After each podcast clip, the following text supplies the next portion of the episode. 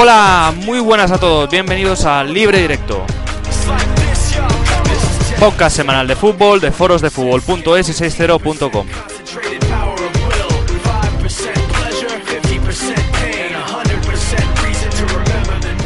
Hola, muy buenas. También es casualidad, es nuestro programa número 22 y estamos grabando un 22 de febrero, valga la redundancia. Y estamos grabando pues con Santi Ovalle. Muy buenas, Santi. Hola, muy buenas noches. Eh, muy buenas, Carmen Gutiérrez. Hola, buenas noches a todos.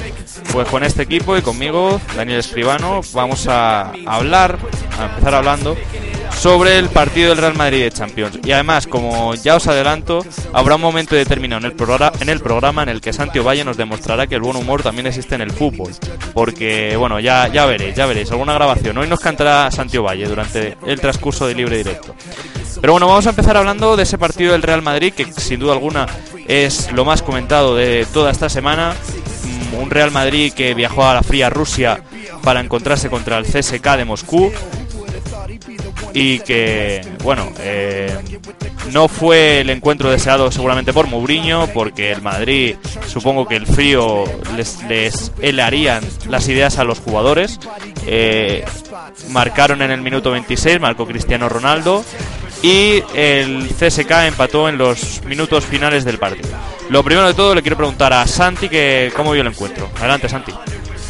Pues vi un, un encuentro muy tranquilo para, para, los intereses del Madrid hasta el minuto 92. Hasta el gol del CSK que, que acabó por, por transformar el resultado. El, el, Madrid fue claro dominador del partido sin crear excesivo peligro, más que su rival, que no es difícil. Eh, y sin tener el control total del, del juego, del, del, de lo que transcurría en el, en el, campo, pero con una sensación de dominio y de superioridad eh, apabullante.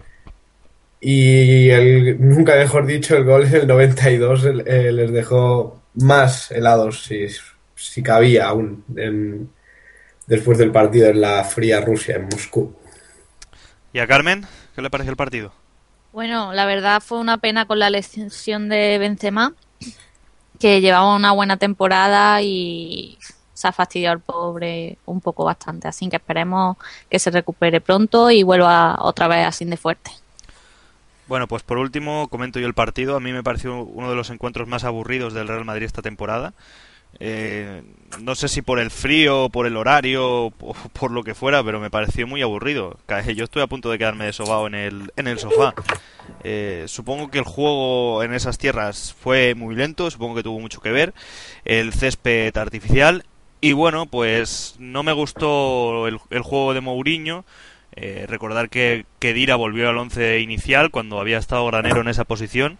Mourinho no se arriesgó a poner un, un once ofensivo en tierras lejanas al Bernabéu y yo supongo que lo acabó pagando con un mal juego de su equipo. Eh, la falta de Granero o incluso de Sajín en esa posición y poner a un medio centro defensivo hizo que volviéramos a lo de siempre, ¿no? A, a, esperar a la contra. La contra que, bueno, que al final tuvo su, su ocasión y su gol, el de Cristiano, y que luego pues también eh, casi marca en dos ocasiones Callejón, casi volvió a marcar Cristiano, Higuaín también tuvo alguna. Y como dice Carmen, pues qué pena lo de Benzema, ¿no? que estaba haciendo un temporadón y que se tiene que quedar en casa recuperándose durante dos o tres semanas. Se perderá algún partido, sí. entre ellos el de Francia. Sí, y, y, hablando de la lesión de Benzema, yo que siempre he sido pro Higuaín y, y consideraba a, a, Higuaín bastante mejor como delantero centro que el propio Benzema, decir que ayer me sorprendió para mal Higuaín porque le vi uno de los partidos más más malos, más lentos, que en constante posición de fuera de juego que le recuerdo. Eh, y está, estaba el año pasado teníamos el cachondeo de El perro y el gato. El perro era Higuaín, si no recuerdo mal, y, y, y Benzema era el gato que se salía a cazar. Si no tenías perro, salías con gato pues las tornas han cambiado. A mi entender, las tornas han cambiado. Benzema es el indiscutible en el 11 del Madrid ahora mismo, excepto lesión, como, como sucede ahora. Higuaín o, o acepta su rol de suplente y se pone las pilas y trabaja como tiene que trabajar un suplente, sabiendo que tendrá pocas oportunidades para coger ritmo, o tendrá que buscarse un, un destino lejos del Bernabéu si quiere, si quiere seguir jugando a un nivel a nivel competitivo. Bueno, ya está aquí mi amigo Santi que le marca todos los días y se ha creído lo de que Higuaín se, va- se va a ir al Chelsea. Lo que pasa, vamos a No, ver. no, no, no, tam- tampoco sabía ese dato, pero yo digo, yo eh, digo que Higuaín si o mejora, yo creo que es- todo esto es cuestión actitudinal. Entonces, o mejora la actitud de soy suplente y tengo que aprovechar al máximo los 10 minutos que me da eh, José Mourinho, o para mí como futbolista, y ahora hablo en eh, como si yo fuera Gonzalo Higuaín, es mejor cambiar de aires.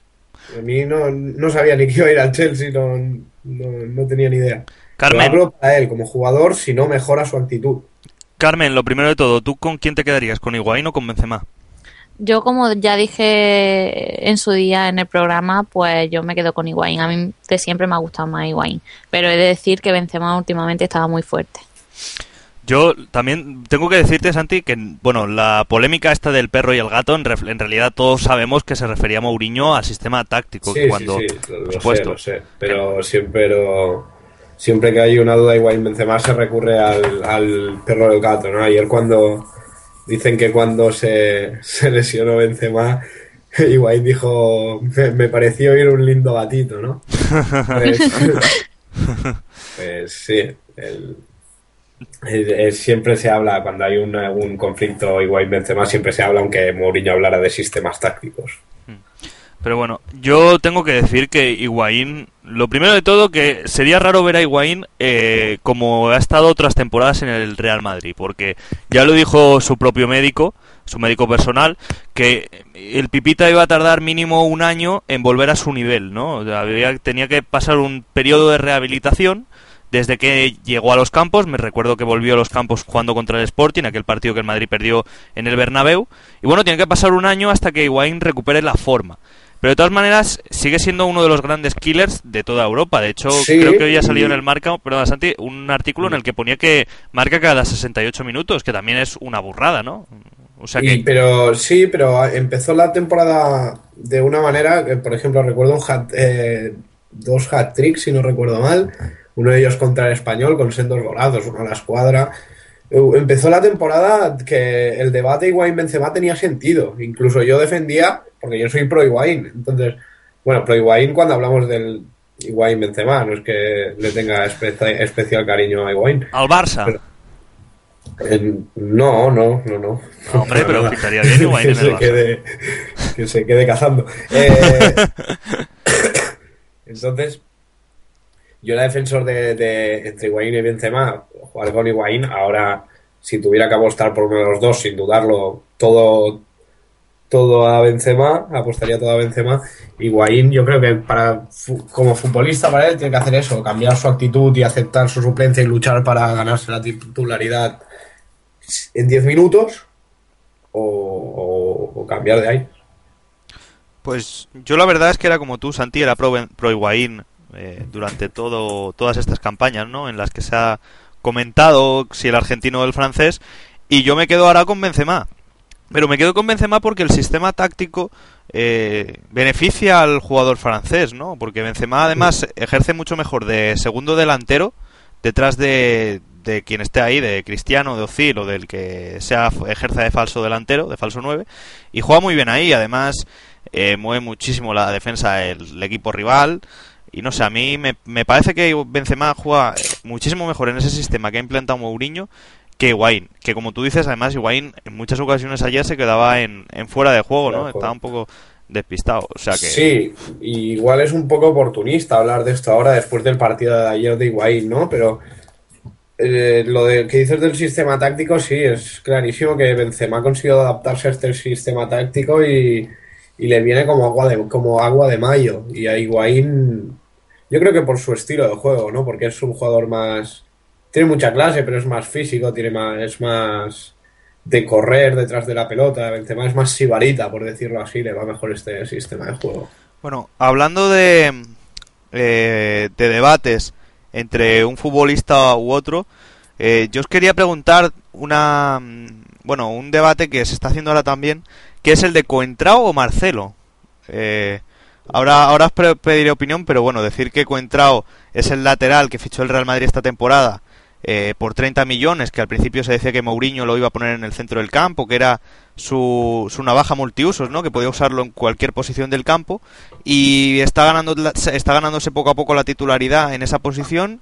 Y en fin, eh, Marcelo, que ha demostrado durante muchos años que es un gran jugador, pero que tiene carencias defensivas que tiene que, ir puliendo. Eh, Santi, ¿Marcelo o Coentrao? Marcelo, pero 100%. Coentrao yo creo que ni es un jugador para nivel titular del Real Madrid y casi ni para suplente. De hecho, Marcelo, eh, ahora que has hablado tú de, que tiene carencias defensivas, hace, hace un mes, eh, antes de vacaciones, si a, cualquier persona le preguntas por Marcelo, eh, con, cierto criterio futbolístico, te diría que es de, si no el mejor, está entre los tres mejores laterales izquierdos del, del mundo. Eh, Marcelo, tanto defensivamente, que José Mourinho le había enseñado a defender a la perfección, como ofensivamente por todo el repertorio que tiene. No entiendo las suplencias de, Marcelo, no las entiendo. Supongo que es también parte del sistema, ¿no? Que Coentrao es más defensivo. Está en todos lados, Coentrao, eso sí que es verdad. A mí, yo ayer cuando lo veía, no, no estaba del todo acertado, pero estar estaba. Es decir, eh, hay, que, hay una pelota en ataque, ¿quién está ahí? Cristiano y Coentrao la pelota está atacando el equipo ruso. ¿Quién, recupera la pelota? Es coentrado con la ayuda de Sami Khedira. Estar está. Lo que pasa que luego eh, su calidad eh, técnica, por decirlo así, no es, no es digna de, un equipo titular del Real Madrid, ¿no? Y además para la importancia que, tiene esa posición en, el, en el juego del Madrid, porque cuando juega Marcelo, el equipo lo nota a la hora de, de sacar la pelota controlada. Es Marcelo y Xavi Alonso los que sacan la pelota controlada por el carril izquierdo. Y cuando no está con, cuando está jugando en la izquierda, eso el equipo lo, nota y lo achaca. Y ayer, por ejemplo, lo, lo achacó en la, en la falta de ritmo, en la falta de movilidad de balón. Yo, lo, yo le comparo, y me puedo equivocar, eh, con Arbeloa. No sé si ve similitud entre él y, y Contrao, pero eh, Coentrao es el Arbeloa del lateral izquierdo igual, ¿no? Muy defensivo y ofensivamente no tiene muy, mucho repertorio técnico. Correcto, correcto. Pasa que yo creo que Arbeloa, hay que Coentrao llega bastante más que Arbeloa. Al momento de hacer el centro llega mucho más Coentrao, tiene mucho más recorrido Coentrao, pero en el momento de hacer el centro, cuando tienes que poner el pie por un exterior de la pelota por abajo para darle el efecto y para, para ensalzar la, la cabeza de Cristiano, ahí es donde falla. Coentrao, que es el, es el, el, gran problema que le veo yo a, ese, a este jugador. Pero bueno. Carmen, ¿tú con quién te quedas? ¿Con Coentrao o con Marcelo? Marcelo. ¿Con Marcelo? Sí, porque a mí eso de que tenga un jugador que está bien que se mueva por todo el campo y demás, pero no termina de situarse la posición y a mí eso no, no me gusta mucho. Sí, igual juega en algún partido en el medio campo que juega de interior que juega de lateral. O sea, Mourinho ha entrado, lleva toda la temporada moviéndole. Ahora ya parece que encuentra una posición fija, pero empezó la temporada contra el Zaragoza de medio centro. Por eso te digo que a mí eso de que tenga a un jugador un día en una posición, otro día en otra, a mí personalmente no me gusta, porque ese jugador no se acostumbra a su posición y entonces, ¿qué acaba haciendo? Invadiendo la posición de otro. Y puede incluso impedir el juego. Así que yo me quedo con Marcelo, que aunque esté un poquito mal en defensa, pero la carrera que lleva Marcelo a mí me encanta. Eh, no sé, ¿tenéis que añadir algo más que añadir de estas comparaciones? Santi. No, nada más. Pues bueno, pues vamos sacando la guillotina. Eh, Santi o Carmen, saca la guillotina porque vamos a por el primer el primer muerto, digamos, ¿no? de la era Mourinho en su segunda temporada. Raúl Albiol. O sea, ayer sí, ¿no? ayer en el minuto ochenta y pico sale Albiol y digo, mira qué bien porque Albiol va a tener unos minutos después de no gozar, ¿no? de eso de ese tiempo para jugar. Digo, bueno, a ver si hace un buen papel. Toca dos balones, perfecto, corta bien. Me voy a mi habitación porque los últimos minutos no los veo y de repente me dicen que gol del CSK. Y yo, pues leyendo el Twitter, más o menos me hago la idea de que Albiol es el que ha fallado esa, eh, que es el gran, eh, digamos, el, el, eh, el, el, que peor lo hace, ¿no? Para, para que ese gol entre. Y bueno, pues digo, pues ya está. José Mourinho ya, ya tenía al viol crucificado, ahora ya lo tiene hasta enterrado. ¿No, Santi? Pues sí, es mala, mala pata también al el pobre, el pobre Raúl Albiol. Salió en una, primero de todo, salió en una, posición rarísima. Salió a hacer de Kedira, pero más atrasado aún. A hacer como de lo que antes se denominaba libre. Es eh, un jugador libre de marca por delante de los centrales, pero que ayude en defensa. Para mí es el primer error, situar a, a, a, Albiol en una posición que se acaba de inventar Mourinho en el, en el, estilo del Madrid y en la que nunca ha jugado antes. Si, lo sacas 10 minutos, si sacas 10 minutos a un jugador que no tiene confianza, no tiene ritmo de partido, no tiene ritmo competitivo, no lo puedes sacar en una posición que no es la suya. Porque si ya le falta confianza, imagínate en una posición que no es la suya. Ese es el gran error para mí. Luego que Marcelo también, ahí Marcelo, lapsus. Eh, Raúl Albiol es, eh, está muy falto de ritmo. ¿Cuántos partidos ha jugado en, en, en la temporada? Es que no, no, no, veo a la base de datos, no, de datos no lo puedo mirar. jugado dos, tres partidos que yo recuerde. Pues yo tampoco eh, tengo la base de datos aquí, pero ya te digo que nada, muy muy poco. Dos, dos tres partidos y todos saliendo los últimos 15 minutos, como mucho. Tan pocos no. que de verdad no entiendo cómo Vicente del Bosque puede seguir confiando en él. Sí, es una. Es el, no, no, es, yo, yo creo que será el gran damnificado en la Eurocopa. El, el Raúl Albiol. Bueno, habrá algún hecho. damnificado, luego lo comentaremos también. Se empieza por Fernando y acaba por Torres, pero bueno, luego lo comentaremos. Vale. Sí, también este. Podría ser. Pero bueno, vamos, y, vamos machacando primero al viol, Santi. Y eso, y no, ya está. Y el gran, para mí, el, que, que este no, no es, el chico no está en, en un nivel competitivo para competir y menos en Champions. ¿En, está, Champions? Está, en Champions. Eh, está clarísimo. Si, si tú no sacas a un jugador contra, iba a decir Osasuna, pero es un mal ejemplo, contra el Sporting de Gijón, con todo el respeto para, para el Sporting, eh, 30 minutos en liga, ¿cómo lo sacas los últimos 5 con un resultado ajustado en octavos de Champions? Bueno. Son sin sentidos de, de Mourinho y, y, y, eso, y que no está, no está para jugar. Lo primero que has cogido lo más raro de Mourinho, ¿no? El, el acento, no sé, te ha salido de ahí Champions. Está Champions. bien, está bien, está bien, está bien. Podías aprender un poco una, algunas cosas más de Mourinho, del mejor entrenador del mundo, pero bueno, eso es otro tema. Eh, respecto al viol. Todo, todo, se puede hablar.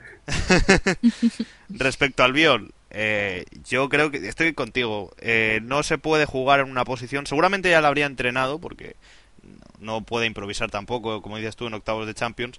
Pero eh, está claro, ¿no? Jugando además con cinco defensas. Que volvemos un poco a, a, los últimos, el último partido con el Bernabéu contra el Barça, ¿no? A ese sistema de cinco defensas. Entonces, a mí no, no me acabo de apañar, pero bueno, eh, en el gol yo creo que el gran damnificado realmente es el Real Madrid como grupo, porque ya no sé cuántos goles eh, colgados han mar ha marcado los equipos rivales del Real Madrid, este será ya el sí. vigésimo, no, a saber cuál, ¿no? O sea, es que siempre cometemos el mismo error, el mismo tipo de goles eh, que nos marca el equipo rival, todos son balones eh, de falta o de o de centro, ¿no? Balones colgados al área. Sí, corner. Y, en fin, y corner. O sea que no sé cómo, pero Mourinho tiene que arreglar esto ya, ¿no? Llevamos ya, pues desde enero con el mismo error, el mismo tipo pero de esto, esto no se arregla, esto se arregla con concentración. O sea, no, no hay un, una manera de, una solución para arreglar esto. Es jugador concentrado que corra más que el rival al que está marcando y que salte más para llegar antes a la pelota. Pero no, no hay más. ¿Quién, quién cubría a Werblom? No lo sé y, y, y, desconozco también, no me he fijado nunca el estilo de marca del, del Madrid. Yo recuerdo el primer año de Guardiola. Eh, en uh, acciones a balón parado el Barça sufría muchísimo, sobre todo en la primera mitad de temporada. Entonces decíamos, ¿cómo puede ser que, que los equipos rivales marquen tantos goles de córner y de faltas? Era porque el Barça tiene un sistema de marcaje en, en, zona, no es al hombre, y, y al defender así hay que, hay que acostumbrarse a defender así y coger el, el mecanismo. Una vez lo consiguió, eh, este es el cuarto año ya, el Barça lo maneja a la perfección. Desco- Desconozco si Mourinho defiende en zona o al hombre. Al Yo juraría que al hombre. Sí, sí, defiende al hombre. Al hombre. Pues ahí no hay, no hay que habituarse a nada, es coger a tu marca y aparte, además de agarrarla y tocarle las narices todo lo que puedas en el córner, correr más que él hasta hacia la zona de pelota y saltar más que él para rechazar. Pero eso se hace con concentración. No se hace, si te fijas, todos los goles estos que le marcan al Madrid vienen de, de eso, de una, de una jugada en el primer minuto que no estás concentrado, eh, el primer minuto de la segunda parte, eh, corner, eh, corner que marca Puyol, falta de concentración. El último partido que marca el primer gol el Racing de, no, el Racing de Santander, El Zaragoza. el Zaragoza, falta de concentración. Todos, todos. Y el Levante, Y este gol Falta- puede ser también que el. Madrid se confiara, ¿no? Porque el los últimos minutos Sí, el Madrid sí, estaba más fuera. lógicamente, el- un eh, pero y yo lo entiendo, ¿eh? es lógico que contra un rival que no te ha creado ni el más mínimo ápice de peligro en 91 minutos, te desconectas y dices, no me va a marcar en un minuto. Y desconectas y hay una falta, te la peinan, la ponen al punto de penalti, les sale la jugada ensayada del siglo y es gol. Pero bueno, que tampoco el Madrid eh, yo creo que tiene la, la eliminatoria más que encarrilada con este 1-1, ¿eh? Sí, sí, por supuesto. Esto para la gente que escuche libre directo, y yo creo que lo saben, que el Madrid tiene encarrilada la, eh, la, los octavos de la Champions o de la Sí, Champions. sí, sí, pasar, O sea, pasará.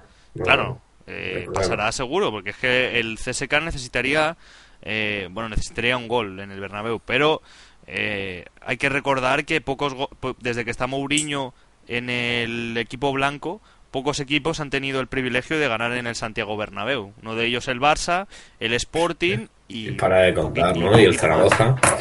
Pero bueno, que ya no contaban. El único que ha tenido el privilegio es el Barça. por supuesto. Entonces, eh, Bueno, ahora si hay alguien del Sporting o del Zaragoza se enfadarán porque con lo que debe costar a un equipo como estos ganar en el Bernabéu para que venga un tío como yo y diga, va, pero estos no, estos no cuentan, debe ser, debe, debe tocar las narices, pido perdón. ¿eh?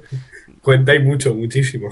bueno, cuando ganó el Zaragoza en el Bernabéu, esto yo Sí, sí, es lo, es lo que me refería yo, que ya no, el Madrid no se jugaba nada, pero con- cuenta, contar cuenta porque le cuesta muchísimo. No, pero ¿cuándo? Y se ¿Cuándo salvaron gracias a eso. ¿Cuándo? ¿Cuándo fue? No... Pues ya una vez después del después del partido de liga del 1-1 del bueno cuando ya se había decidido la liga que iba con 8 puntos de distancia el Barça Ah, cierto, que marcó un gol la fita, me acuerdo. Marcó ser. dos dos goles la fita Sí, vale, vale, de acuerdo. Vale, pues eso, pues entonces... eh, Sí, bueno, pocos equipos tienen ese privilegio, ¿no? Como dices tú, el Zaragoza, el Sporting y el Barça y para de contar. O sea que yo creo que en condiciones normales el Madrid pasa a la eliminatoria de sobra, ¿no? Le vale con mantener el resultado y hay que recordar que contra el Lyon ya nos pasó algo similar, ¿no? Que quedamos empate en la ida en Francia y luego ganamos en el Bernabéu. Con lo cual, lo quiero decir, que tanto el Barça como el Real Madrid están en cuartos de, de- no, eh, sí, en cuartos de final de la Champions. Y como nos crucemos, Santiago Valle, yo ya no respondo. O sea, más no Madrid, es Barça- no es imposible cruzarse cuartos no no, porque sí, porque se hace un sorteo. Para cuartos se ah hace se un sorteo puede, y nos ya, podemos cruzar y claro, y ya quedan fijados los, lo- la elimina- las eliminatorias hasta la final, que ya no sí, se vuelve a hacer verdad, sorteo. cierto. Entonces te quiero decir, como nos crucemos en cuartos o en semifinales, ya no respondo ya de tanto Madrid-Barça, ¿eh? yo yo quiero cruzarnos en cuartos Yo quiero cruzarnos en la final. yo en cuartos La final, ¿tú te imaginas, Santi? La final. No la, yo no la aguanto, no la aguanto. Me, me, me, me voy a una montaña a meditar a meditar. y depende de quién grite, si gritan en catalán o en castellano, habrá ganado el Barça, habrá ganado el Madrid. No, yo, yo me voy. Pero yo la- lo quiero en cuartos por una sencilla ra- razón. Si el Barça gana en cuartos, que tiene que ganar sí o sí, es un golpe moral. Eliminas al Madrid de la Champions, ya no la gana.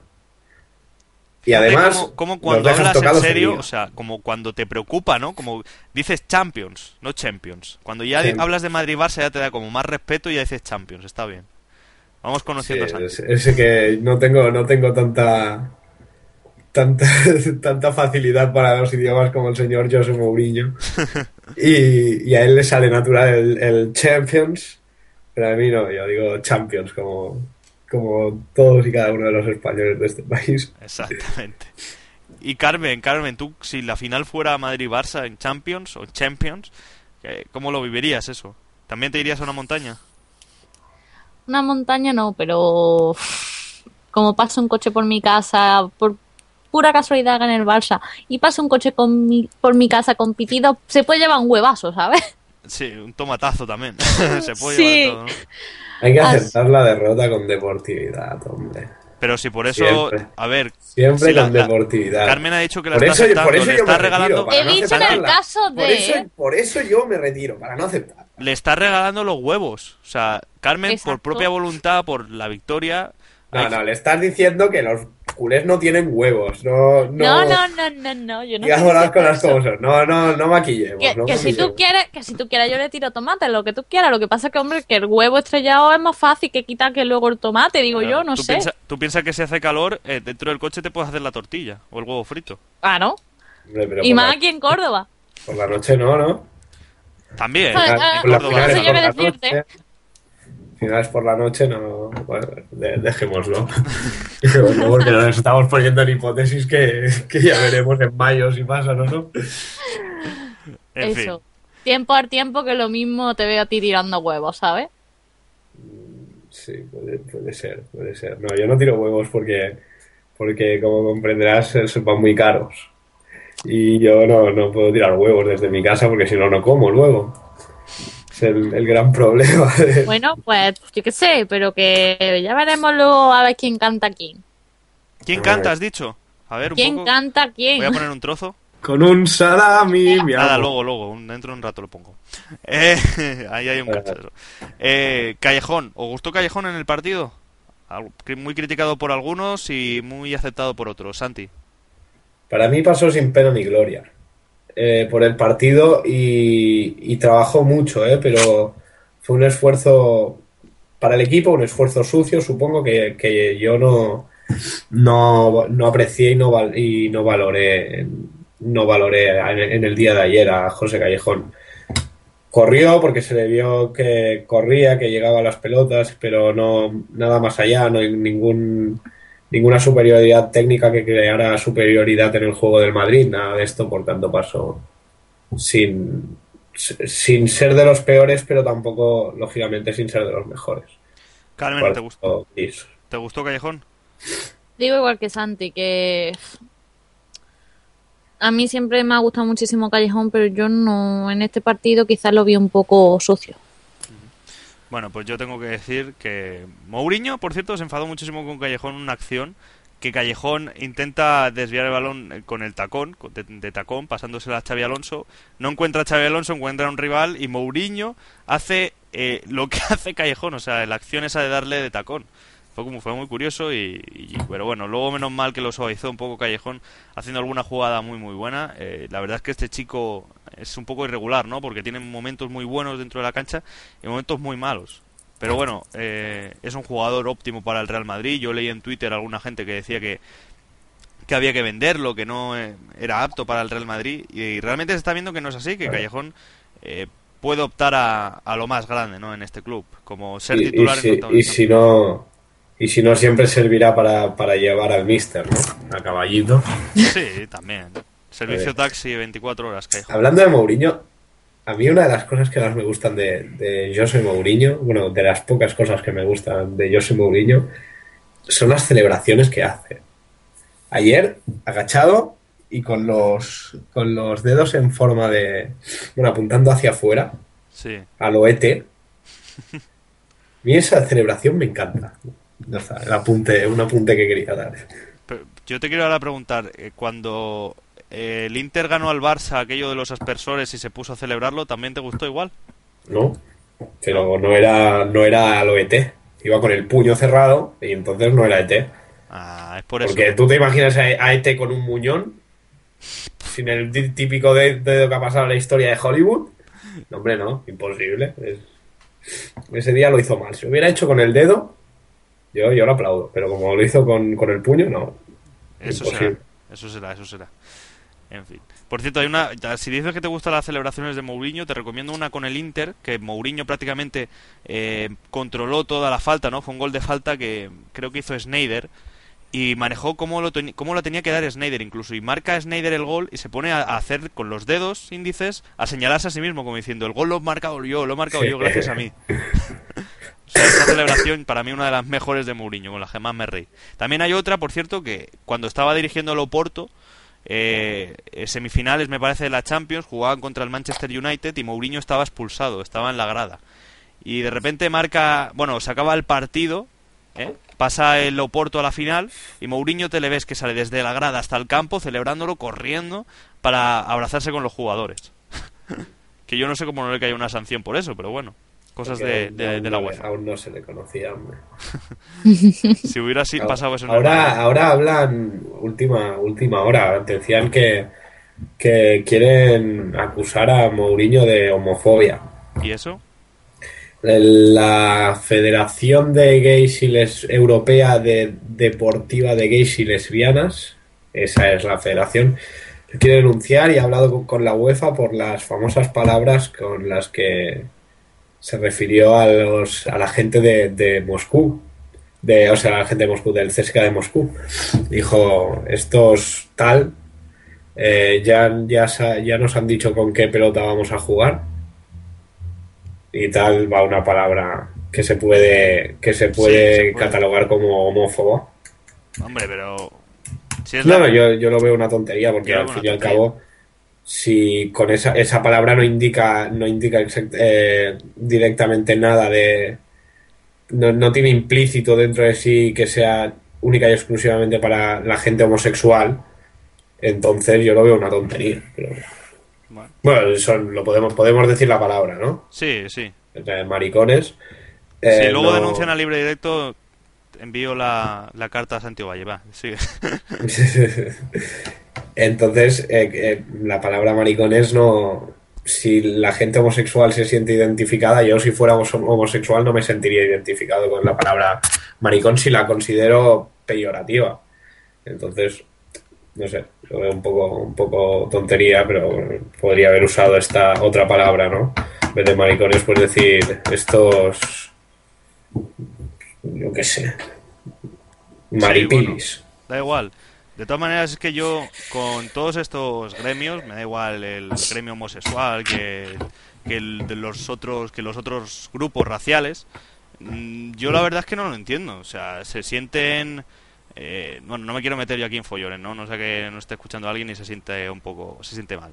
Pero sí que hay cuestiones en- dentro del fútbol que un entrenador, cuando está dirigiendo al grupo, tiene que decir algunas palabras que a lo mejor luego lo escucha la prensa o lo escucha alguien y lo malinterpreta. Y no es así. Por ejemplo, me acuerdo Luis Aragonés cuando le dijo a Reyes aquello de usted ahora va al negro de mierda y le va a decir yo soy mejor que usted. Pero joder, pero si es que a mí, mi entrenador, Santi, y tú que también juegas a fútbol, me ha dicho cosas cien mil veces peores. No sé si a ti te habrán dicho algo para motivarte también, me imagino que sí en el fútbol. No, hombre, no, yo, yo, yo me motivo solo. Bueno, yo, bueno. Antes de... yo, yo soy Superman. Bueno, no nos pasemos.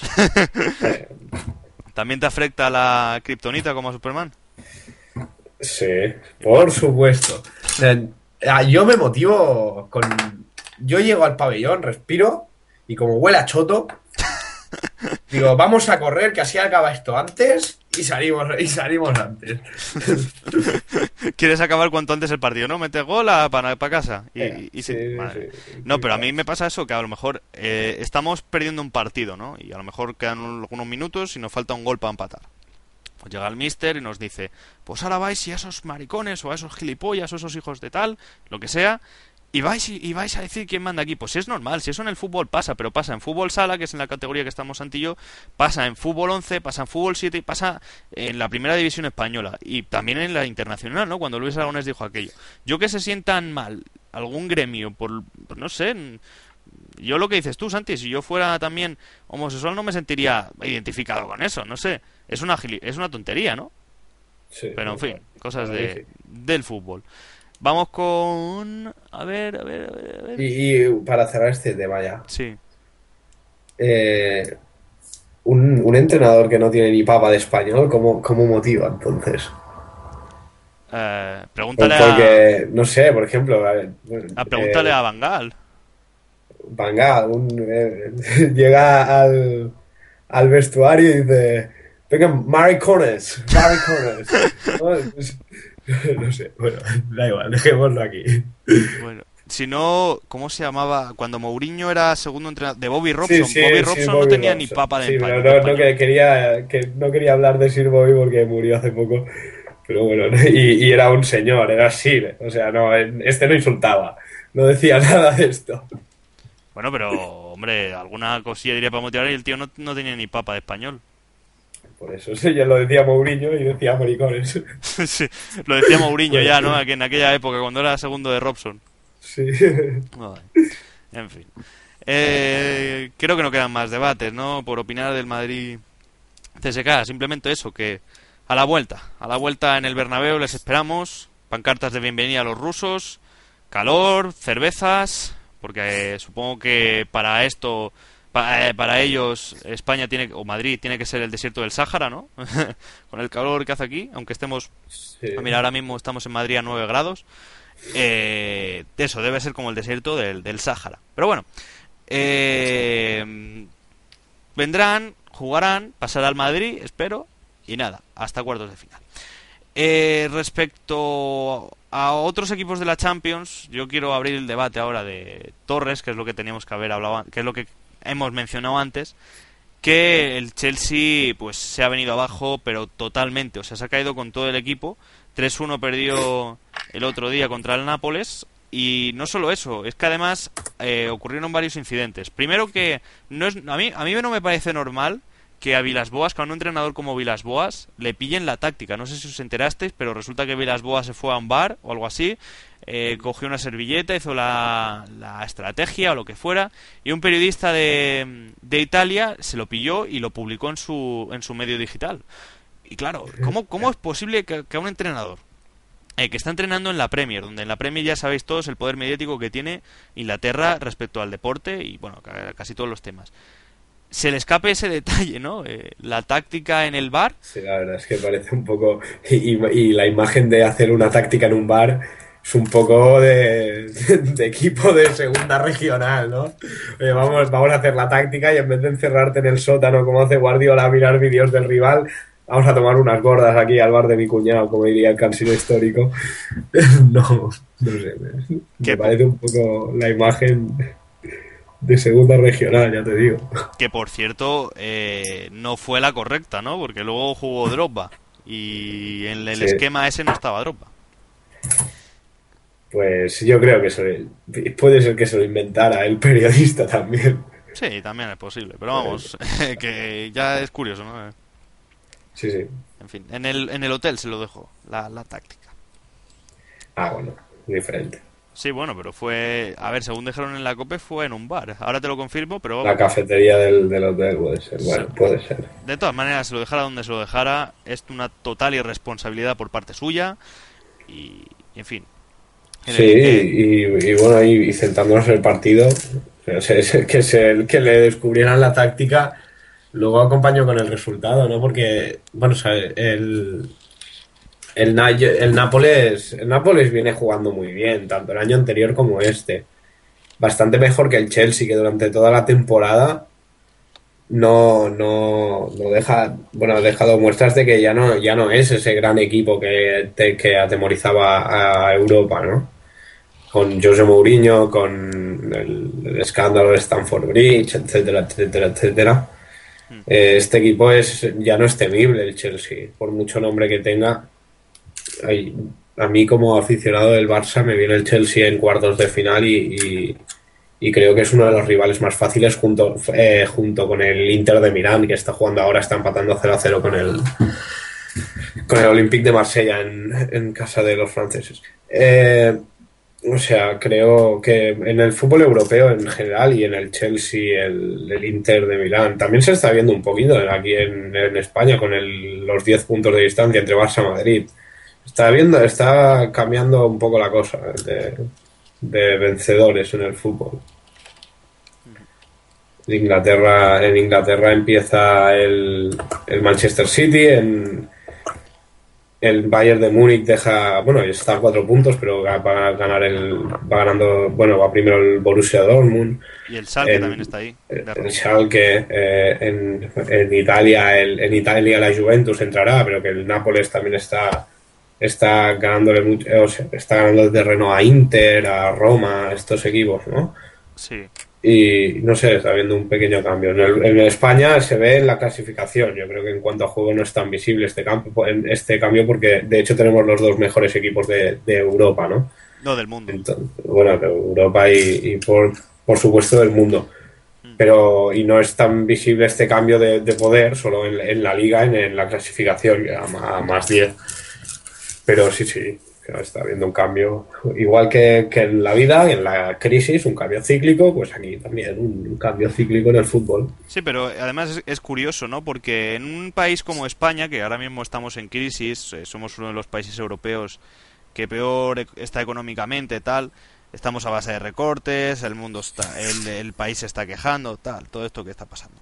Pero luego resulta que tenemos los dos equipos con mayor presupuesto, con mejores jugadores, con las mejores estrellas. Bueno, Eh, pero. sí es verdad, el Madrid tiene a Cristiano, el Barça tiene a Messi. Sí, Tenemos- sí, sí, sí, eh, claro que sí, pero eso indica, yo, yo creo que indica cómo está el país, ¿no? Eh, no, no quiero entrar, no quiero entrar a, a valorar política porque no tengo, no tengo ni idea, ni idea eh, para opinar de política. Pero el, eh, que eh, aquí en España yo lo que veo es que el fútbol antes con en el- la época de Franco se le llamaba el opio del pueblo. Yo creo que el fútbol está de alguna manera eh, sustituyendo a la religión.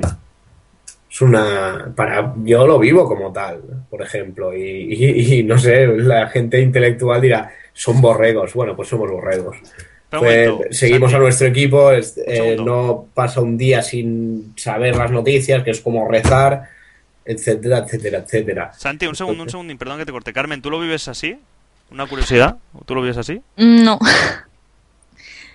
Bueno, ahí, claro, hay diferentes maneras de vivirlo también. No te preocupes, Santi, porque yo sí, estoy de acuerdo contigo. Lo que pasa que, a ver, entre el poco tiempo que tengo y no puedo disfrutar tanto como me gustaría, pero bueno.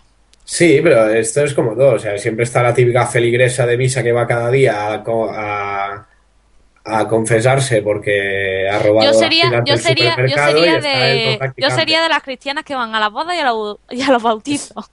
Te apoyo Pues ahí igual también, Carmen. fútbol, vaya. Apoyo a Santi en el fútbol y a ti en, la- en las misas, te lo juro. Sí, sí.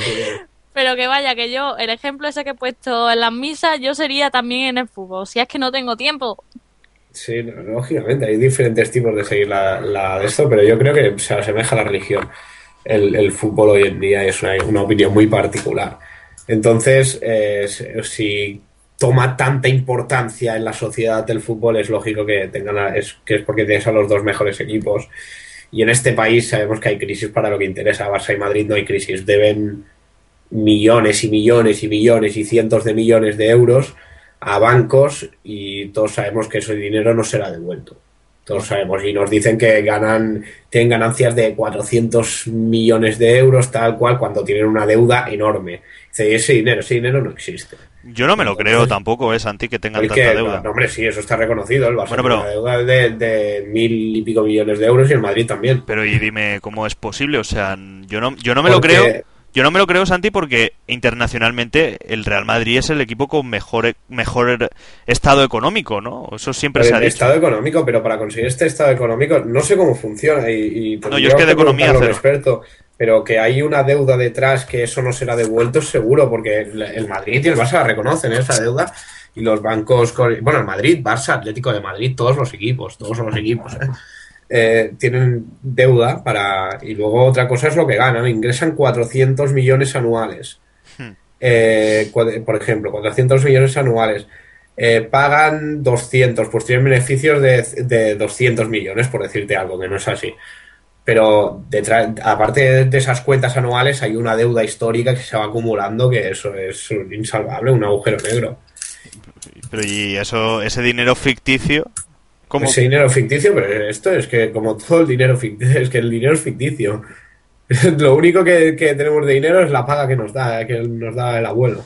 Bueno, yo es que de, de economía cero, o sea, yo soy de letras 100% y, El, los- el dinero, la mayoría de este dinero no existe. y, y seguramente ahora nos está escuchando algún entendido de la economía y diga, pero estos dos son normales. Sí, no sí. hace falta Heli. Heli sí entiende. Es verdad, si estuviera aquí No, Heli, pero, pero, eh, sí, pero eso que no hay quien lo niegue. O sea, que alguien me explique todo el dinero que se mueve, que mueve Standard Poor's, que, eh, que mueve Goldman Sachs, ese dinero dónde está. No, no, ese dinero son, son números, pero ese- los billetes no están.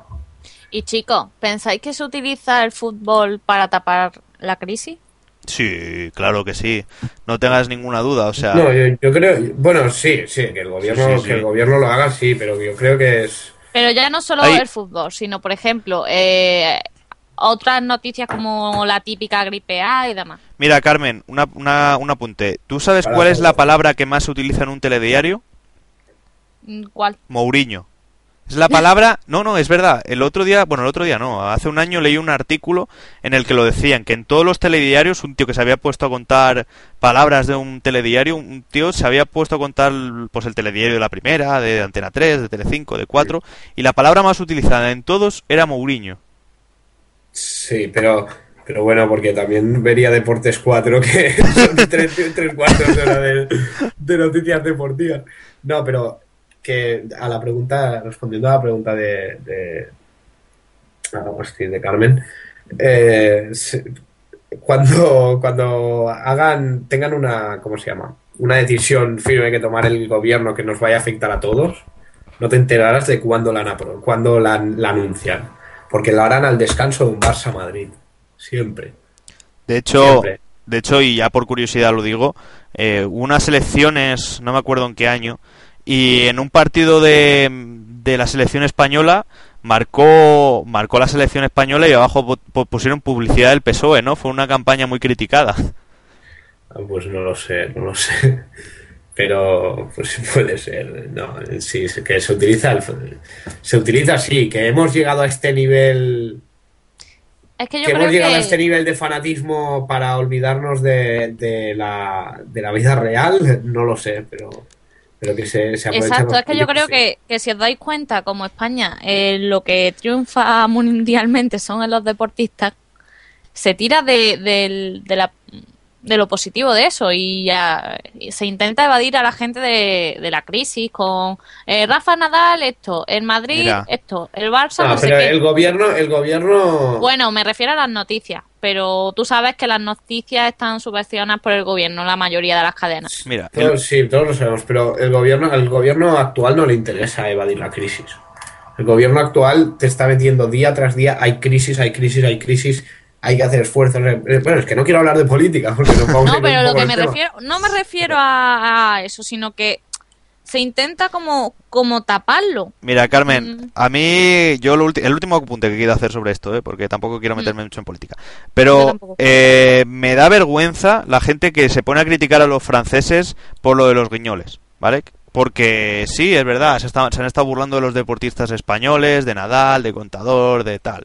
¿Qué más da, joder? ¿Qué más da que se burlen de... de ah, nos, sale, no- nos sale el patriotismo, el nacionalismo a la hora de defender a deportistas. Pero ¿dónde está el patriotismo y el nacionalismo a la hora de defender la economía y el momento en el que estamos? ¿Sabes lo que te quiero decir? Que es que parece Sí. que ya nos importa más que Contador eh, sea un deportista que no se haya dopado y que no se burlen de nosotros a que, nos, a que recuperemos un estado de, económico bueno. O sea, eh, eh. ¿tú sabes los franceses cuántas veces se han burlado de nosotros por nuestro estado económico? Millones y millones. ¿Y cuántas veces hemos salido a, a quejarnos? Cero. En cambio, eh, se han burlado de los deportistas españoles y nos ha salido nuestra vena patriótica. Pues, Sí, en fin. Es, es- es cierto, y, y a mí lo que me parece absurdo es que se, se proteste como se protestó por unos, por unos dibujos animados, ¿no? Cal- Me da vergüenza. Encima hubo una campaña de española que se pusieron enfrente de la de un, un edificio importante francés, perdóname, pero ahora no me sale el nombre.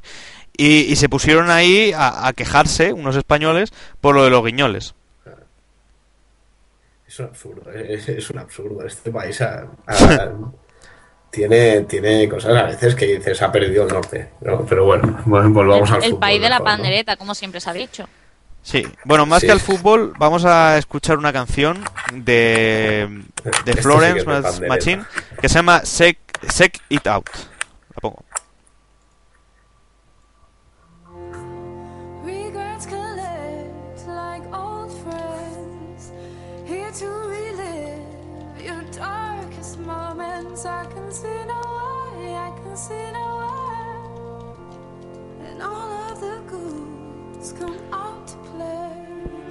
Every demon wants his pound of flesh. But I like to keep some things to myself. I'd like to keep my shoes drawn. It's always darkest before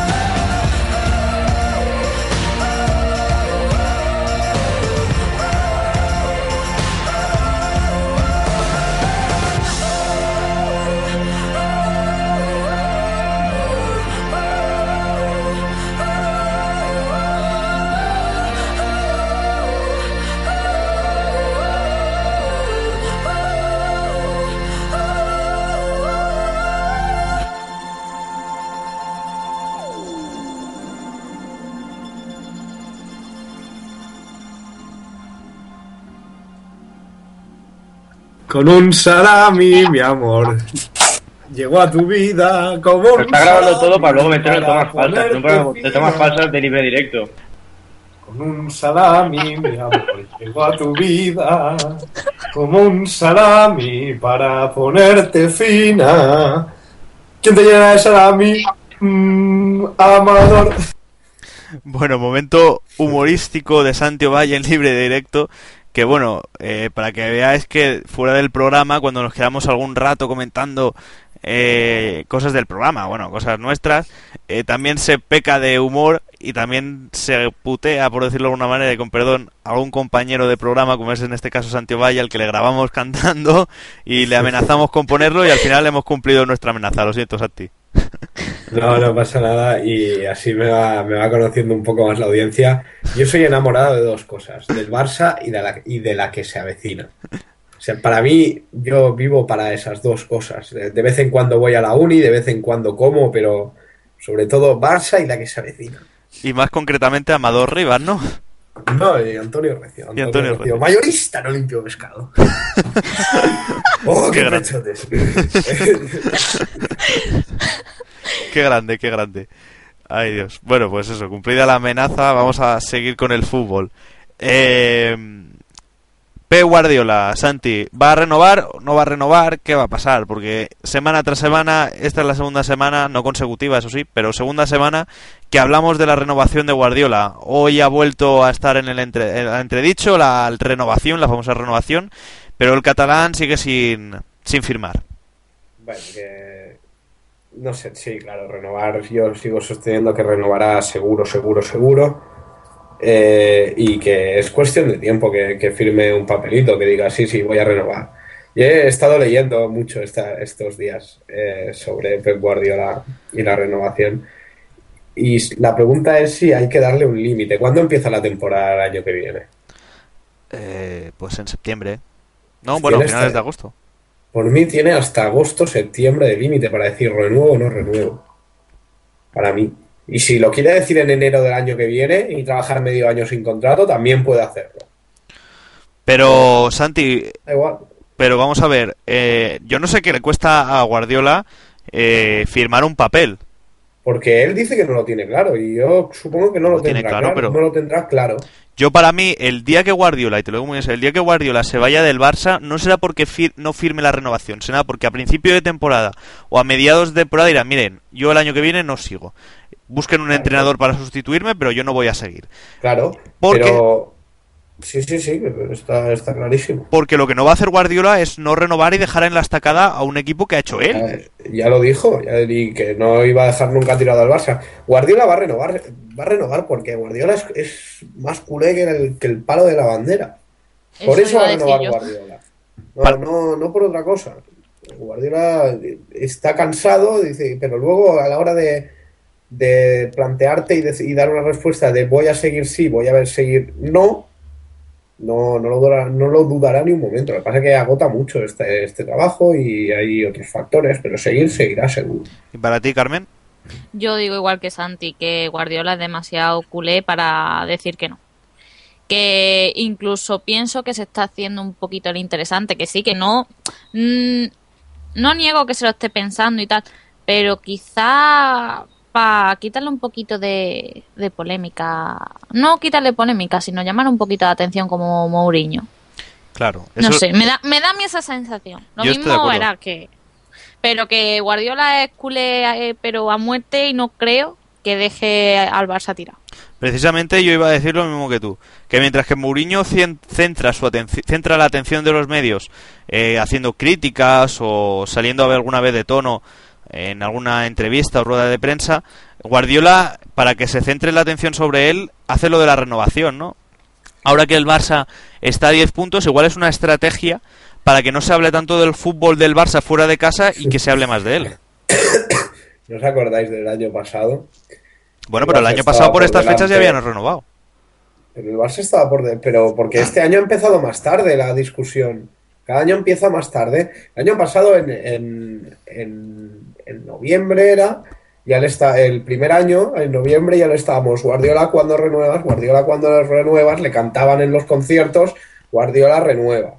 Este, el- al año siguiente se retrasó y se fue a diciembre la cosa, renovó en enero. Y ahora se ha retrasado y hemos empezado ahora. Pero siempre se ha montado la misma polémica. Siempre. De cuándo renuevas, cuándo renuevas, ya renovaré, ya renovaré. Claro, Siempre, pero cada, cada, cada, año. Y antes iba por delante y ahora va por detrás el Barça. ya, claro, por eso digo que a lo mejor es una manera de que se centre la atención sobre él y no sobre el equipo, ¿no? Así menos presión para, para los jugadores. No lo creo, yo creo que, que decide más tarde si sigue o no. Este año no lo tendrá del todo claro. No decían que uno de los de las cosas que influían era la enfermedad de, de Tito, Bueno, de ¿y qué Tito? Vilanova, ¿Qué tiene que ver? Que no está, si te fijas, no está en todos los partidos, no está la recuperación, se está recuperando, pero es muy largo de recuperar y, y no y no y está esperando a ver cómo cómo cómo le va al segundo entrenador para ver qué hace él. Ya, ya está. Ya, No, hombre, pero, pero- Que, que también, que, que son habladurías también, que no, que ya renovará, ya renovará. Claro, porque, a ver, yo creo que la eh, etapa de Guardiola en el Barça no está 100% ligada a Tito Villanova. Que sí que Villanova No, es un profesional, que desde Libre Directo le deseamos su recuperación. Ojalá estuviera en todos los partidos, sería una alegría total. Pero que no por Villanova va a dejar de renovar P. Guardiola. Yo creo que aunque... Ya, ya, que, es- que son las hipótesis, que se sacan Y no 20.000 lo creo. hipótesis, una de, una de ellas es esa, por ejemplo. No, pero bueno, que, que no, que ya renovará, no, no, tra- tranquilidad. Si quieres renovar el 30 de junio, pues que renueve el 30 de junio. bueno, tampoco Que- te bases que yo no va a tengo dar algo. problema, Dani. ¿Tú, tú tienes problemas con que renueve el 30 de junio? Yo no. Por ¿Y cierto, Carmen, Carmen, ¿tienes problemas que- con que renueve no. el 30 de junio? Pues Pero puntualidad y esas cosas sí. ¿no? que, que por No, el 30 de cierto, junio, a las 12 de la noche, es más puntualidad imposible. no estoy para nada de acuerdo en lo que ha dicho hoy Dani Alves de que el Madrid se alegraría de que Guardiola no renovara, ¿eh?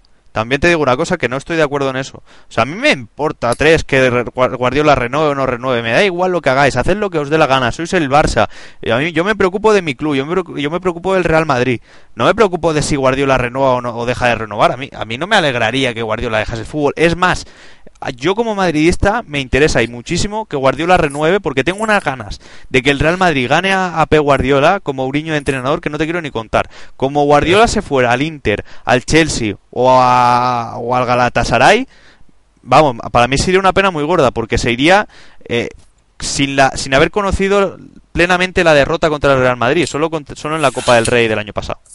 También te lo digo así. Bueno, Estoy contigo, Dani. Ahí. Ya, ya veremos. Hay, hay muchos hay muchos madridistas que no piensan como nosotros. La mayoría piensa así. La mayoría tiene unas ganas de, de, de que, se, de que se repita lo que pasó con el Inter, con Mourinho, que no te quiero ni contar. Santi, Bueno, vale, vale. ahí te lo dejo. por- Me parece, me parece muy bien que queráis que siga, a ver, animadlo, a ver si vosotros le, le acabáis de decidir ya. Cantadle un día en el Bernabéu, Pep, Guardiola, No y a ver. Vosotros el volem, ¿no? Como era lo que decían. en-. Nosotros te queremos, Mourinho, quédate. Eso, pues nosotros te queremos, Guardiola, quédate. Ojalá. Yo lo siento, pero yo le canto a mi Mourinho, ¿eh? Yo no me gasto la voz, yo lo siento, pero no, ¿eh? en Pep Guardiola, ¿no? Bueno. Entonces no, no- no nos ayudaréis a que renueven. entonces. Va a renovar, va a renovar. Yo espero que renueve. Seguro, seguro, hombre. Al Pep, al Pep es al Pep. Y si, y si no renueva, que se ponga la porta, que es el enemigo número uno del Real Madrid, que se ponga ahí la porta a entrenar y que se le gane a la porta. La verdad, déjalo que está en Cuba, hombre. Está en Cuba con María la Piedra y compañía. Está, está en Cuba con Manu. Con María la Piedra, sí, y con Manu. Bueno, con Manu, hoy, hoy que es día 22 estará volviendo de, de Cuba, me imagino, no sé, no tenemos Ya lo noticias de él. tendremos aquí el próximo día. Esperemos. Pero vamos, que a lo mejor la porta se ha ido a buscar a Manu, ha escuchado libre directo y se ha ido con el machete a buscarlo. Entonces- no me extrañaría no vuelve. No, no creo, no creo. O no vuelve la porta, ¿verdad? Que Manu Ah, es mucho también. Manu, ¿eh? Correcto. Más que Santi no lo sabe nadie, metes ¿eh? con él sin estar delante, ¿eh? Eso, te No, yo no me meto con él, hombre. Le mando, le mando un abrazo a ver, que, a ver si vuelve ya. Eso digo yo, vuelve. pronto. Bueno, eh, algo que queráis añadir del tema de Guardiola y su renovación. Que va a renovar, ya está. Que va a renovar. Yo no, yo no me acuerdo. Creo que no lo he dicho, que va a renovar. Creo que. ¿No lo has dicho? Es nueva la noticia. Pues sí, va, va a renovar, va a renovar Guardiola. Bueno, pues vámonos con el último debate de libre directo, ¿vale? El debate Torres, ¿eh? Que antes hemos estado hablando de Vilas Boas, Vilas Boas que tiene la cabeza medio colgada allá en Inglaterra, los medios le quieren echar del club. Eh, y Fernando Torres es otra de las figuras criticadas en el equipo londinense. Recordemos que lleva mucho tiempo sin marcar gol, que no se adapta al juego del Chelsea, que lleva está lleva un año en crisis y que bueno, estamos en periodo de que Vicente del Bosque decida su equipo para la Eurocopa y quizás Torres no esté incluida en esa lista. Santi, tema Torres. Eh, yo creo que es un. Mira, es, eh, es uno de los jugadores más sobrevalorados de la historia del fútbol. Estoy contigo, Santi. Creo no. que las únicas temporadas buenas que ha hecho, quitando las del Atlético de Madrid, eh, que tampoco eran tan buenas, fueron eh, las del Liverpool y a ratos era bastante irregular. Eh, y cuando llegó al, al Chelsea, que esa temporada ya había sido desastrosa, aparte de- sin hablar del Mundial ya, eh, cuando llegó al Chelsea ha sido la, la grande, la gran debacle porque el juego, el juego del Chelsea no le favorece, le favorecía el del Liverpool y el de España mucho menos aún. Dicho esto, dicho todo esto, yo creo que Fernando Torres sí que tiene que ir a la selección. Sí que tiene que ir, y por un, pero no por un componente futbolístico, sino por un componente de grupo, de unión en el vestuario. Y, Fernando Torres es una persona importantísima en ese vestuario. Entonces yo creo que como Pepe Reina, como, como muchos otros, muchos otros personajes, eh, bueno, personajes, muchos otros jugadores de- del equipo tienen que seguir yendo, porque si el grupo funciona, aunque un jugador no aporte tanto en lo futbolístico, aporta más en lo humano. Entonces yo creo que tiene que ir. Bueno, por partes. Eh, para mí no me parece el jugador más sobrevalorado de la, de la historia del fútbol. Te tengo que decir que, bueno, hoy no he defendido a una Emery, pero sí que voy a poner a, defender a Fernando Torres porque yo siempre he sido un defensor de este jugador. Por algún motivo, pero lo soy. Es así. Eh, porque tú solo le tienes que preguntar a Rafa Benítez qué opina de Fernando Torres. Rafa Benítez y Fernando Torres coincidieron en el Liverpool, han coincidido algunos años, y para Rafa Benítez, Fernando Torres, Torres era un jugador indiscutible. Y mira que yo soy madridista y eh, Torres es un jugador totalmente antimadridista, ¿no? Pero yo lo defiendo, a mí es un jugador que siempre me ha gustado. Simplemente está teniendo un mal momento. Y también en el Liverpool, que para mí es una de sus mejores etapas, si no la mejor como jugador profesional, también Mejor, coincidió que estuvo con el pletórico Xavi Alonso y Steven Gerrard. O sea, ese tándem Sí. era perfecto para Torres. Sí, sí, sí. ¿Y sabes por qué, por qué jugaba tan bien? Hmm. Porque tenía medio campo entero para correr. Que es lo que necesita Fernando Torres. Necesita medio campo entero para correr. Y en el fútbol de hoy en día, la mayoría, eh, con, con la mayoría de equipos, y sobre todo hablando de selecciones, no te encuentras medio campo entero para ti para correr uno contra uno y encarar. No, hombre, pero en el fútbol inglés sí que puedes hacerlo. Fútbol inglés puedes hacerlo con el Liverpool cuando jugaba Fernando Torres en el Liverpool. Ahora es más difícil, porque con el Chelsea no lo consiguen, por ejemplo. Pero vamos, Y con el Manchester City no lo consigues, y con el Manchester United no lo consigues. yo lo voy a seguir defendiendo. A mí me parece un jugador muy bueno. Eso sí, creo que no tendría que ir a la selección, pero no porque sea malo, que a mí sigo defendiendo que me parece un grandísimo jugador. Nos ha regalado, junto con otros eh, jugadores, una Eurocopa y un Mundial, aunque Torres pues, no fue tan parti- participativo en el Mundial como en la Eurocopa. Pero bueno, marcó el gol de la final, hay que agradecérselo, eh, hay que decir que es un grandísimo jugador. Pero me parece que no tiene que ir a la selección por un motivo, solo porque se haga justicia. Raúl dejó de ir a la selección con 28 años. Pues, bueno, de hecho, yo creo, yo creo que Fernando, Fernando Torres por esto sí tiene que ir, pero es cerrarle las, las puertas a jugadores como Soldado o como, eh, ¿cómo se llama? El del, el del Sevilla, Carmen. ¿Cuál? El delantero centro. Eh, Soldado y eh, Eh, ay, no me sale ahora el nombre. Negredo, Negredo. Eso. Eh, Soldado, Negredo, eh, este tipo de jugadores es cerrarle las puertas. Eh, luego confío enormemente en Llorente, ¿tú no, Carmen? Sí, en Llorente sí. Llorente, yo, yo para mí es el, el primer delantero de la selección. con- con- con- Llorente para mí es un gran jugador, ¿eh? Después de la lesión de Villa, yo Perdón, creo que es... lo, Sí. lo que estaba diciendo, que he tenido problemas técnicos. Eh, lo que estaba diciendo, Raúl, el, el- dejó de ir a la selección con 28 años. Torres, eh, no sé si ha entrado en la treintena, también tiene más o menos la misma edad que cuando Raúl dejó de ir a la selección. ¿Por qué Raúl dejó de ir y Torres, que está muchísimo peor que Raúl en aquel momento, va a seguir yendo? Que alguien me lo explique, por favor. Yo, yo te lo explico y yo vi lógico que Raúl dejara de ir. De hecho, cuando Raúl dejó de ir a la selección es cuando se ganó la Eurocopa. Y, y por lo mismo que, o sea, por la misma razón no creo que Torres tenga que marcharse de la selección. Raúl cuando abandona el equipo, y creo que esto ya lo debatimos una vez con Manu, que es el más pro-raulista de la historia del madridismo, eh, Raúl cuando deja de ir a la selección eh, no significa un... No significa solo se marcha un jugador y ya vendrá otro, significa un cambio de ciclo, un fin de ciclo, como diría Frederic Elmer. Se va Raúl, eh, se va el, la estrella de la selección, el capitán, uno de los mejores futbolistas de España, porque ahí todos estamos de acuerdo, uno de los mejores futbolistas de la historia española, se va porque tiene un peso en el vestuario muy grande, casi tan grande como el del entrenador. Y tiene que marcharse para buscar, para eh, ensaltar nuevos, eh, nuevos eh, monumentos, nuevas estrellas, nuevas figuras, nuevos pesos pesados. Entonces es es una- un motivo de cambio generacional.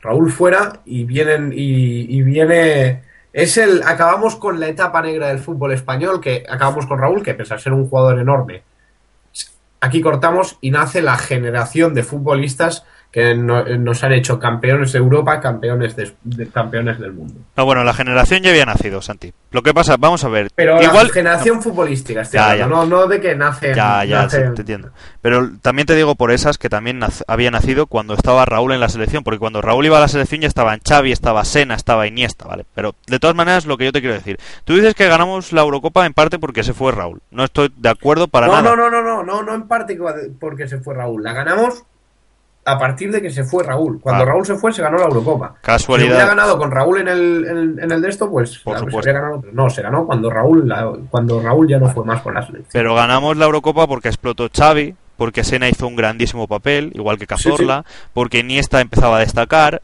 Y respecto Sí. a esa etapa negra del fútbol, yo la etapa negra eh, la diferencio de la etapa de grandes jugadores en la selección española, en que en la etapa negra jugaban jugadores del Racing de Santander, jugadores del Betis, jugadores del Málaga, jugadores de no sé qué. Ahora en la selección solo hay jugadores del Madrid y jugadores del Barça. Y luego, pues sí, está Mata del Chelsea, está Silva de, del Manchester sí, pero- City, pero mayoritariamente de los dos mejores clubs del mundo, del Real Madrid y del Barça. Porque Se complementan a las que los mejores clubes, del- cl- clubes del mundo ahora son el Barça y el Madrid. Por Y tienen supuesto, jugadores españoles. por supuesto. Por eso te quiero Pero decir que es antes eh, el Valencia era mejor, por ponerte así. Hace cuando en la etapa de Angulo, Salveldas, Marchena, Baraja, eh, etcétera, etcétera, etcétera, Valencia era el equipo que reinaba en España. Eh, entonces iban los del Valencia. Sí, pero tú solo tienes que ver, porque yo el otro día lo estaba viendo y me quedaba flipado, eh, la- la- los jugadores que llevamos en el Mundial de 2002, pues había algún ju- jugador del Betis, algún jugador del Racing, algún jugador del. Real Madrid, algún jugador del Barça, o sea, era como, como un lío de jugadores de muchísimos equipos y ahora tenemos la suerte de que todos los jugadores se, se concentran en dos equipos mayoritariamente y luego los demás jugadores juegan en grandes clubes de Europa. Si no, si no es uno en el Chelsea, es en el Manchester City, si no es en el City. Sí, sí, pero, por- pero esto es porque, porque antes jugaban en el Racing como el señor Munitis y Claro. ahora juegan en el, eh, a la que sale uno del Racing, eh, como es el caso del señor o el señorito Canales, el Madrid o el Barça lo ficha Vale, al pues- momento y lo mandamos a jugar al B, Kiko Femenía, lo mandamos a jugar al B. Y si vale, ya subirá. Y o lo cedemos al Valencia. Pero vamos, que lo que te quiero decir con esto es que para mí ganamos la Eurocopa y el Mundial por esto que te estoy diciendo, por la explosión de grandes jugadores y luego la coincidencia de que se concentraron mayoritariamente en dos clubes, eh, los dos mejores de Europa y del mundo. Eso en el Sí Real Madrid. pero, sí, pero insisto, coincide con que. Sí, bueno, es una coincide coincidencia. La, la victoria de la Eurocopa con el adiós a Raúl. Coincidencia. Entonces, esto sí, con el adiós de Raúl. Entonces, simbólicamente, Hmm. esto es que, es que es clarísimo. O sea, se marcha Raúl, se ha acabado un ciclo y ahora empieza la etapa ganadora. Simbólicamente no hay más tu tía. No hay tu tía. Entonces, para mí, simbólicamente, eso significa bastante. Es eh, acabar con todo lo que suponía Raúl en un vestuario y edificar un equipo nuevo, con los mismos jugadores, pero un equipo nuevo. En base de, de quién lleva los galones, quién manda en el vestuario, edificarlo todo de nuevo. Y se crea un grupo de amigos, que es el que hay ahora. pues, Que, Sí. Bueno, hay, ro- hay roces con Barça y Madrid. pero Nada, bueno. amigos. Amigos, Ahora, amigos. ahora ya no, ahora ya, no sé cómo se llaman, pero cuando ganan la- el Mundial la Eurocopa, en teoría se llevan muy bien. Eh, entonces, el, si- una cosa va bien, que es donde quería llegar, si, si una cosa va bien, yo soy partidario de no cambiarla. Como mucho mejorarla, pero no cambiarla. Entonces, eh, si tú no sabes si sacando a Torres y metiendo a otro puedes mejorarla o empeorarla, déjalo quieto, porque ya está bien, déjalo quieto. Porque Torres supone un pilar fundamental en las en relaciones entre compañeros. Déjalo ahí. Y cuando España empiece a ir mal, ya se buscará otro cambio, otro cambio eh, generacional, como, s- como pasó con- en la época de Raúl, pero de momento no hace falta, lo dejamos ahí y ya veremos qué pasa esta Eurocopa. Bueno. Pues sí, totalmente de acuerdo. También vamos a ver lo que pasa esta Eurocopa. Seguramente no la gane España. Ojalá la gane España, pero no, no nos veo como favoritos. ya la- lo iremos comentando a medida que se vaya acercando la, la Eurocopa. Sí, yo, yo tampoco, la verdad. Así que, bueno, pues vamos a ir cerrando el programa. Santi Valle, nos vemos la semana que viene. Perfecto, hasta la semana que viene. Carmen Gutiérrez, nos vemos la semana que viene. Hasta la semana que viene. Que bueno, no sé si la semana que viene o no, Carmen, no sé si vas a volver, si vuelve Santi. Bueno, a ver cómo os portáis. Perfecto. Eh, ya digo, como ya estamos anunciando, Santi- eh, Manu lo más seguro, lo más normal, Manuel Oliva que vuelva la semana que viene, después de un mes en tierras cubanas, vuelve, no sé si nos habrá traído algo de esa lejana tierra que como es Cuba, A mí me dijo que me iba a traer un coco. A coco? saber. Bueno, eh, pues eso, si nos trae algo, no sé cómo recibirá la noticia de que el Madrid ha sido eliminado en la Copa del Rey por el Barça, no sé si nos ha enterado, que eh, estamos a 10 puntos, porque cuando se fue estábamos a 5. En fin, todas esas preguntas las haremos la semana que viene, ¿no, Santi? Es correcto. Así- Hasta la semana que viene vuelvo yo, seguro. Ah, vale, perfecto. Y el que te habla, Dani Escribano, que, nos, que te despide hasta la semana que viene. Un saludo.